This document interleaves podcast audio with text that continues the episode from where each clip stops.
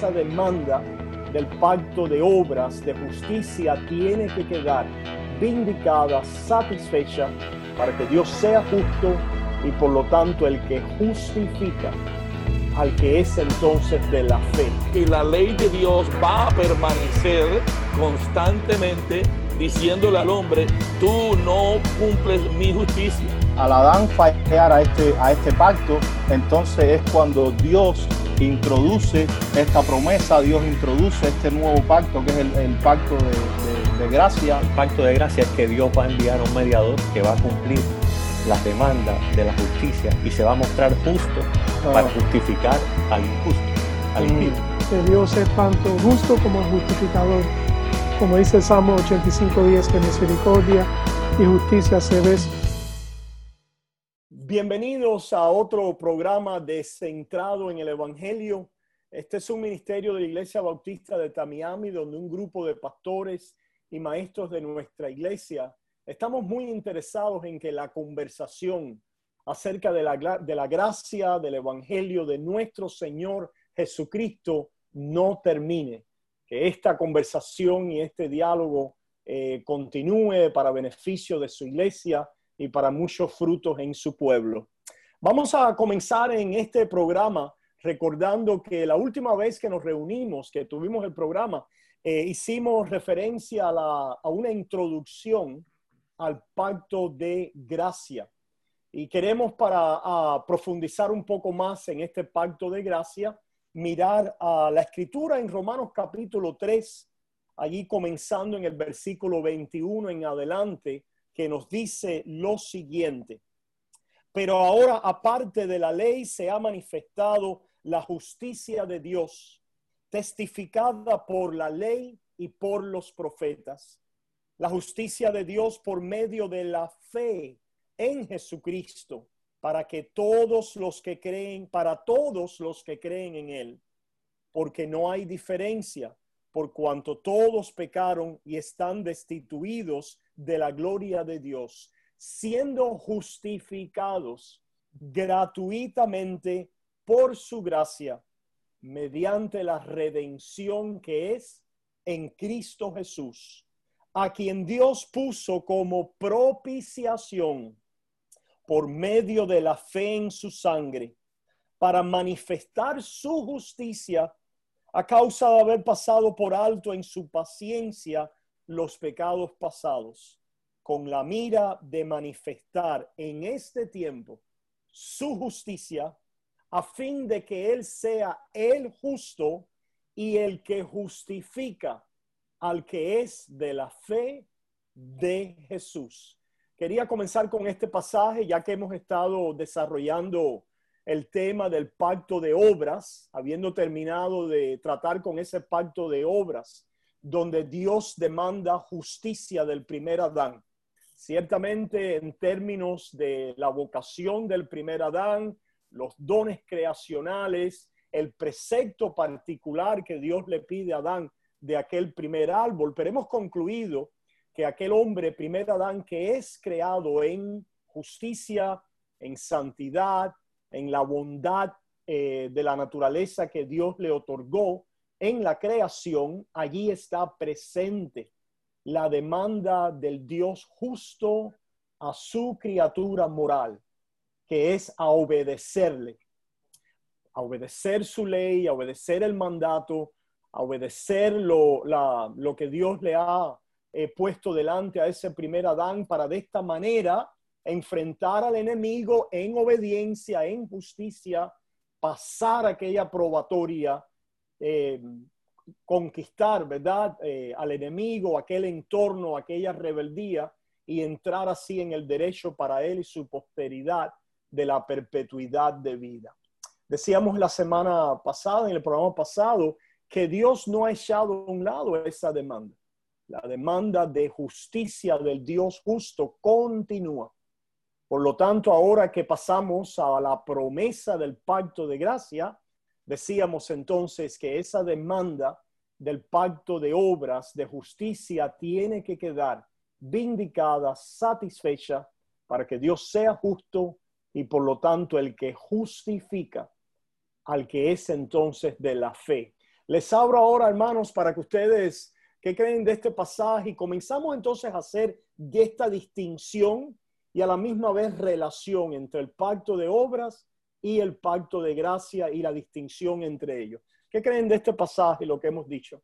Pastor, yo creo que algo de un punto de vista histórico fuera bueno de recordar que la persona que escribe este pasaje, unos, unos 10 años antes que escribe este pasaje, no pensaba así y perseguía a la iglesia y, y mataba a cristianos y arrestaba a cristianos para entender de dónde viene el, pensamiento de, esta persona. ¿Qué, puede hacer una, una, conversión de Dios de, de, pensar en obra a entender gracia? Entonces entiende todo, todo. Este era un personaje que, que estaba completamente en contra de esto. Sí, Pablo, verdaderamente vemos en Pablo un ejemplo, ¿verdad? De esa demostración de aquel que vivía por las obras de la ley y después viene a vivir por gracia. So, ¿qué, ¿qué, podemos, ¿Qué podemos más añadir acerca de, este pasaje y esta distinción que vemos aquí entre el pacto de la ley y el pacto, la necesidad de cumplir justicia como demanda eh, el pacto de obras y eh, la gracia de Dios? Bueno, yendo, yendo a Romanos otra vez, vamos a, viendo ahí el primer verso, el 21, pero ahora aparte de la ley. Muy, muy importante eso. O sea, no es como si fueran paralelas, ¿no? No es que la ley ya no está como algunos quieren introducir, sino aparte de la ley, como la ley permanece, la ley continúa porque la ley expresa el carácter moral de Dios. Ahora, el hombre había recibido, por lo que estudiamos y presentamos en los programas anteriores, el hombre en su caída y la caída que nosotros, la, la culpa que nosotros hemos recibido por la caída de Adán, hemos quedado condenados porque no hemos satisfecho la justicia de Dios acorde a su ley. O sea, lo primero que quiero resaltar es que la ley de Dios va a permanecer constantemente diciéndole al hombre, tú no cumples mi justicia y es necesario que tú cumples mi justicia. Entonces Dios en su plan de redención en su gran misericordia, dice que aparte de esa ley, ha manifestado la justicia de Dios. Claro. impresionante. Sí, vale la, pena destacar ahí porque como habíamos hecho referencia al pacto de obras, y ahora ya Pablo está hablando de la ley, y la ley a que él se refiere, por supuesto, es la ley mosaica.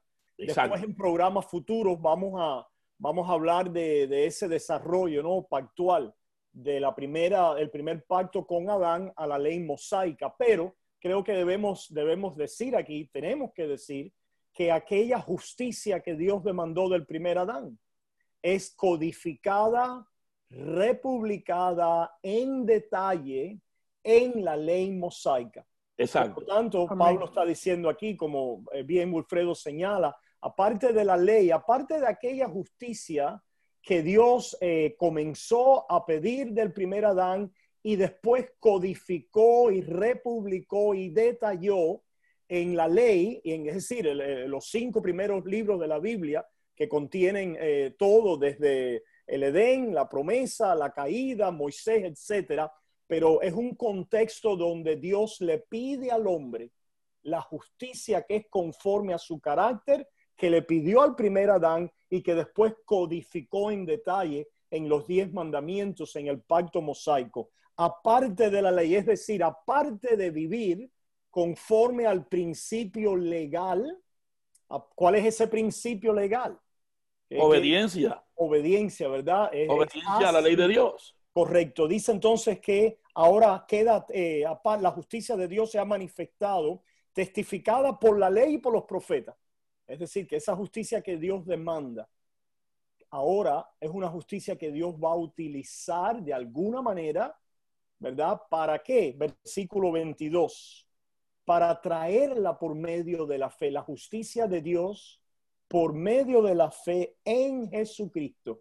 Ese pacto de obras, esa demanda de justicia, Jesucristo va a ser ahora el mediador que va a traer a pecadores que ya están destituidos, como dice este pasaje, de la gloria de Dios, de la justicia de Dios, de poder sostenerse y ganar eh, ¿verdad? La gloria a través de su obediencia, van a ser, me, me gusta el versículo 24, justificados gratuitamente, libre, sin precio, sin costo, sin mérito, por su gracia, mediante la redención que es en Cristo Jesús. Nosotros, para yo terminar mi idea, nosotros, ya que tú avanzaste un poquito, nosotros necesitamos, vivíamos esclavizados a ese pecado.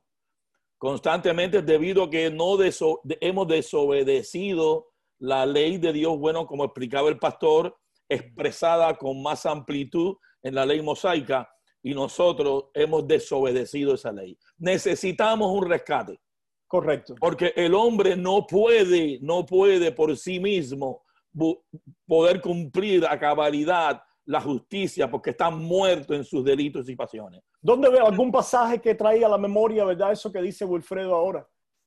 Lo tenemos, bueno, me viene a la mente, ¿qué crees? ¿Alguien quiere añadir otro, algún pasaje? Otro pasaje dice, justificados pues por la fe, tenemos paz para con Dios.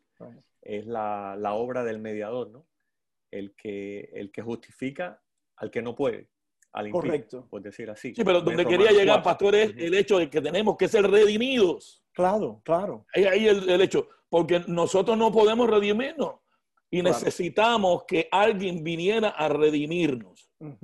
Y ese alguien que vino, Dios lo envió, como dice el verso, gratuitamente y por gracia, para vivir la ley que nosotros hemos desobedecido y para la justicia que Él alcanza mediante su obediencia por medio de la fe, como dice más adelante, a quien Dios puso como propiciación por medio de la fe en su sangre para manifestar su justicia a causa de haber pasado por alto. Ahí viene la, eh, la gran misericordia de Dios cuando ha perdonado todos nuestros pecados, ha perdonado todas nuestras iniquidades por medio de la fe, pues la obra, hemos creído en la persona y la obra de Cristo a nuestro favor, el cual sí obedeció perfectamente las demandas de Dios. Y es interesante que ya desde Pablo, desde el versículo 19 y el versículo 20, viene, viene diciendo eso como una introducción a lo que es la justificación por la fe, ¿no? Él dice, ya que por las obras de la ley ningún ser humano será justificado delante de él, porque por medio de la ley es el conocimiento del pecado. Y ahí empieza ya a introducir al que es el mediador entre Dios y los hombres. Ese es el punto importante, ¿verdad?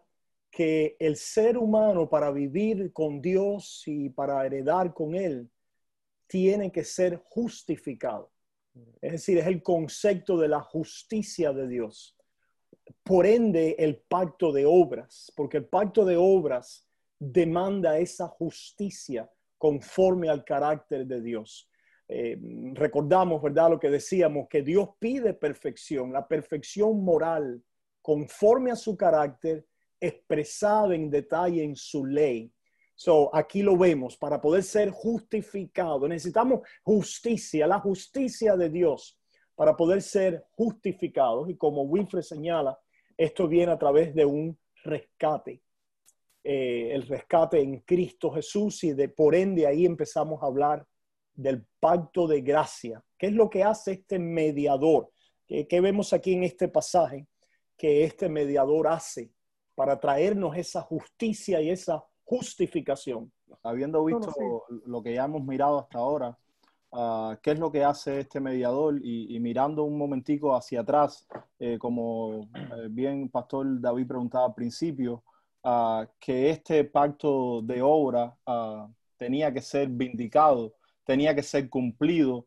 Nosotros vemos que Adán, al fallar a este, a este pacto, decimos que el estándar de Dios no baja. So, Dios necesita ser vindicado. La justicia de Dios necesita ser cumplida. La obediencia que Dios demanda necesita ser cumplida. Al Adán fallar a este, a este pacto, entonces es cuando Dios introduce esta promesa, Dios introduce este nuevo pacto, que es el, pacto de, gracia, pero basado en, aquel pacto de redención que él había hecho con, con su Hijo y con, el Espíritu, por supuesto, en la, en la, eternidad, nosotros podemos ver cómo este primer pacto de, obra era condicional, estaba condicionado en la obediencia que Adán tenía que, dar y este mandamiento que Dios le había dado, si él cumplía este mandamiento, le era para vida. El fin escatológico era para vida. Sin En embargo, justicia. en justicia, exacto. En justicia. Sin embargo, al Adán haberlo fallado, este pacto de obra todavía necesita ser vindicado, todavía necesita ser cumplido. Y a Dios entonces introducir este pacto de gracia en la persona de Jesucristo, Dios vindica primeramente este pacto de obra. Y Excelente. Cristo lo cumple a cabalidad en nuestro lugar. Y después entonces nos regala lo que le había prometido Adán al principio, que fue la vida basada en la obediencia. Yeah. Es por eso que nosotros, a través del pacto de gracia, la fe es un medio para poder entrar a este pacto, la fe es un medio para poder entrar a este fin escatológico que Dios ha preparado desde la eternidad. Yeah. Pero al nosotros entrar a este pacto de gracia ahora por la fe, estamos entrando por la obediencia de otro. Estamos Correcto. entrando a través de la obediencia de Cristo. Amén. La Yeah. obediencia es cumplida, la justicia de Dios es satisfecha en la persona de Cristo y ahora Dios, como dice el pasaje de Pablo en Romanos capítulo 3, puede ser el justo porque su justicia ha quedado satisfecha y a la misma vez el que justifica al que es de la fe de Jesús. Sí, como, como hemos oído, ¿verdad? Recuerdo, ah, muchos han dicho esto, pero R.C. Sproul, por ejemplo, era uno de los que decía que nosotros somos salvos por obras, 100%. pero no por nuestras Pero no por las nuestras. Por la obra de por la obra del mediador. Y ahí es donde está 100%. entonces ese concepto que a veces a las personas les cuesta trabajo entender, que se cumple, se vindica, se satisface la justicia de Dios demandada y pedida desde el Edén. La justicia que es conforme al carácter de Dios y que Dios demanda del primer Adán y por ende de toda la humanidad, para entonces satisfacerla en la persona y la obra del mediador. Por eso es que vemos que dice en el, en el versículo 25 de Romanos 3, a quien Dios puso como propiciación. Amén. Aquí tenemos otra Amén. palabra importante, ¿verdad? Propiciación, es, aquel, es aquella expiación de pecado, es aquella satisfacción de las demandas de Dios a través del sacrificio del el último Adán, del Cordero de Dios que quita el pecado del mundo. Esto lo vimos, por eso es que decimos que Génesis 3.15 es el protoevangelio, Mm. porque en Génesis 3.15 ya Dios está anunciando en aquella contienda entre la simiente de la mujer y, las, y la serpiente, que la simiente de la mujer le iba a pisar la cabeza a la serpiente, aunque ella misma también iba a sufrir y iba a sufrir de muerte. Pero la idea es propiciación. Pregunta, ¿qué cosa tenía? Ya hemos comenzado a ver, pero ¿qué, tenía que ser propiciado? Hemos hablado de las demandas de la justicia de Dios. Si pensamos en el pacto original, la justicia que Dios le pidió a Adán, la vida perfecta, tenía que ser satisfecha delante de Dios. ¿Y cuál es la otra parte? Por un lado, las demandas positivas de la ley. ¿Y qué otra cosa tenía que ser satisfecha?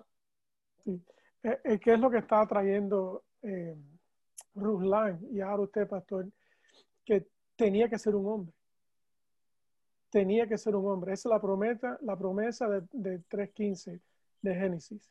Claro. Esto se tenía que ser cumplido por un hombre. ¿Y qué iba a hacer entonces ese hombre? Cumplir la justicia ¿Y qué Cumplir la tenía que justicia en también? el lugar de nosotros, pero tenía que ser hombre. Morir. Pero, morir. Morir. Es que, es que, la muerte com- completa, Porque- todo lo que nosotros debíamos. es que la paga del pecado es muerte.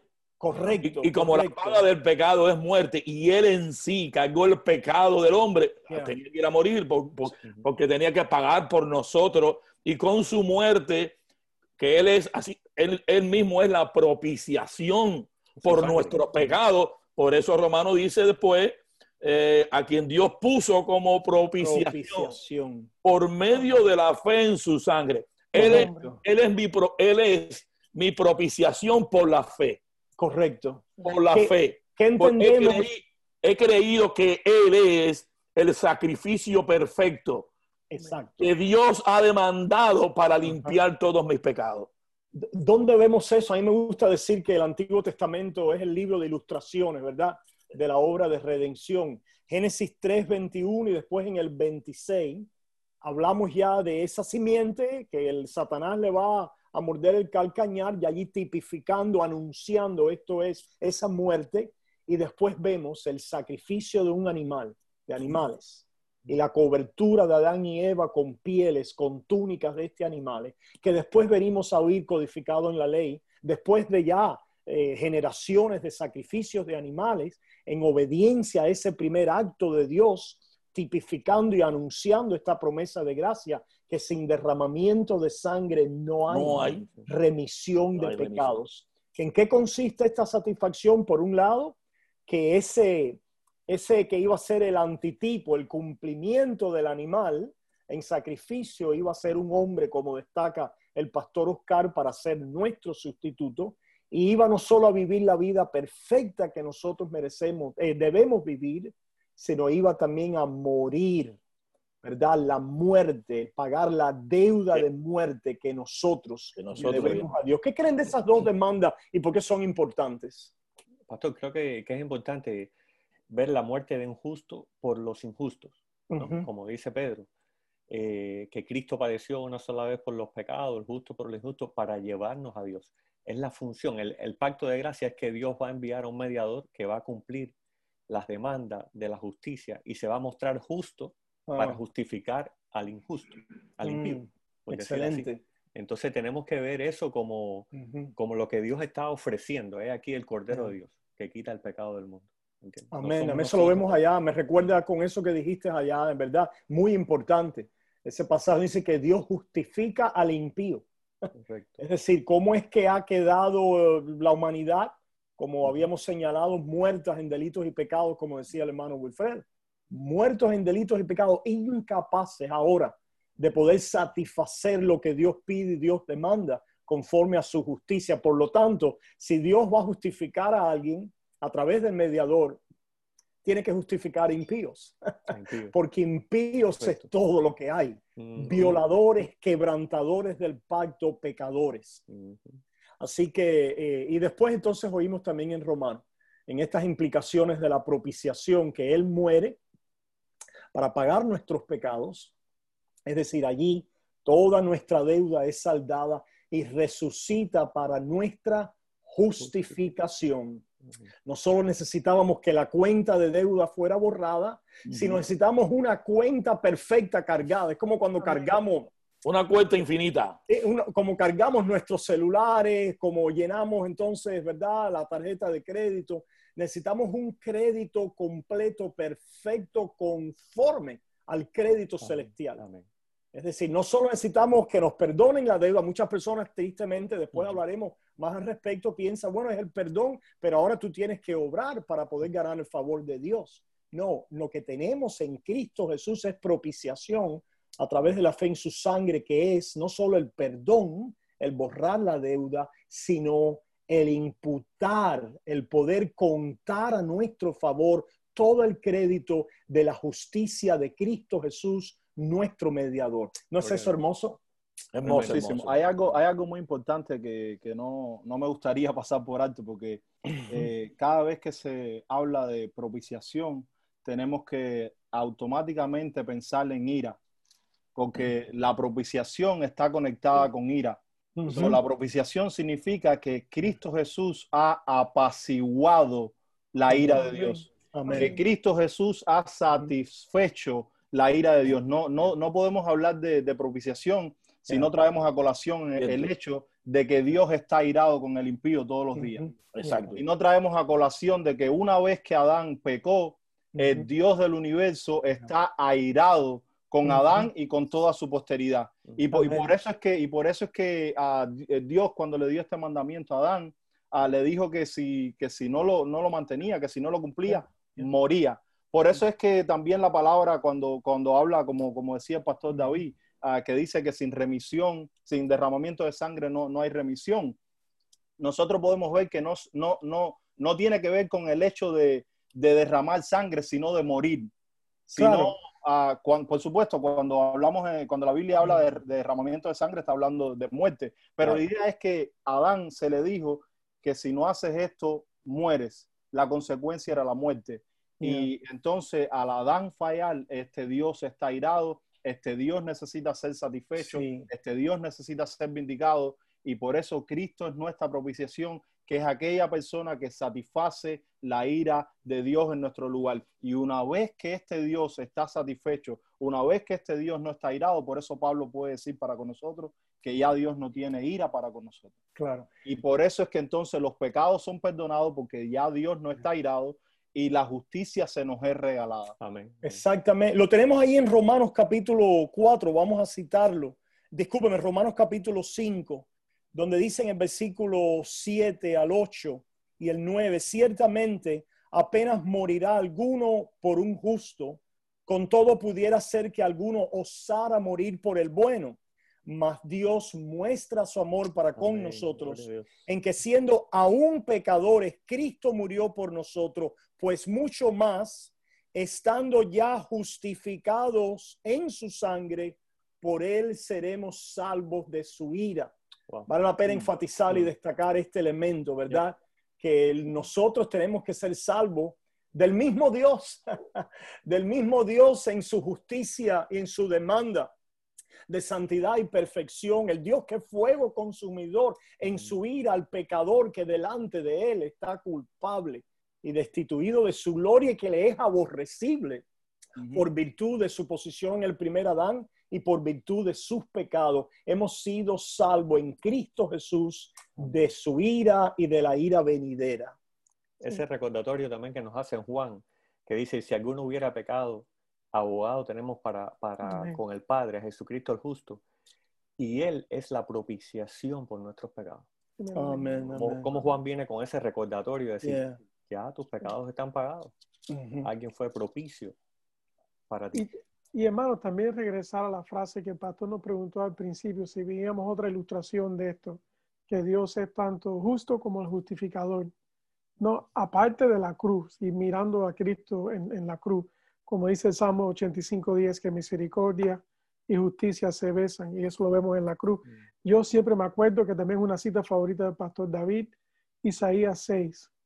Isaías delante de Dios, viendo que era tres veces santo y viéndose que estaba desarmado, muerto delante de un Dios santo. Mm. Y así como lo que tenemos que ver. Entonces, ¿qué es lo que hace Dios inmediatamente? No lo mata, lo justifica, quemando, borrando, en, en- quemando lo- Mm. los pecados de él y mandándolo, ahora puedes trabajar. Y él dice, heme aquí. Aquí- Eso, eso es lo que queremos decir cuando hablamos pactualmente acerca de la ley y el Evangelio, ¿verdad?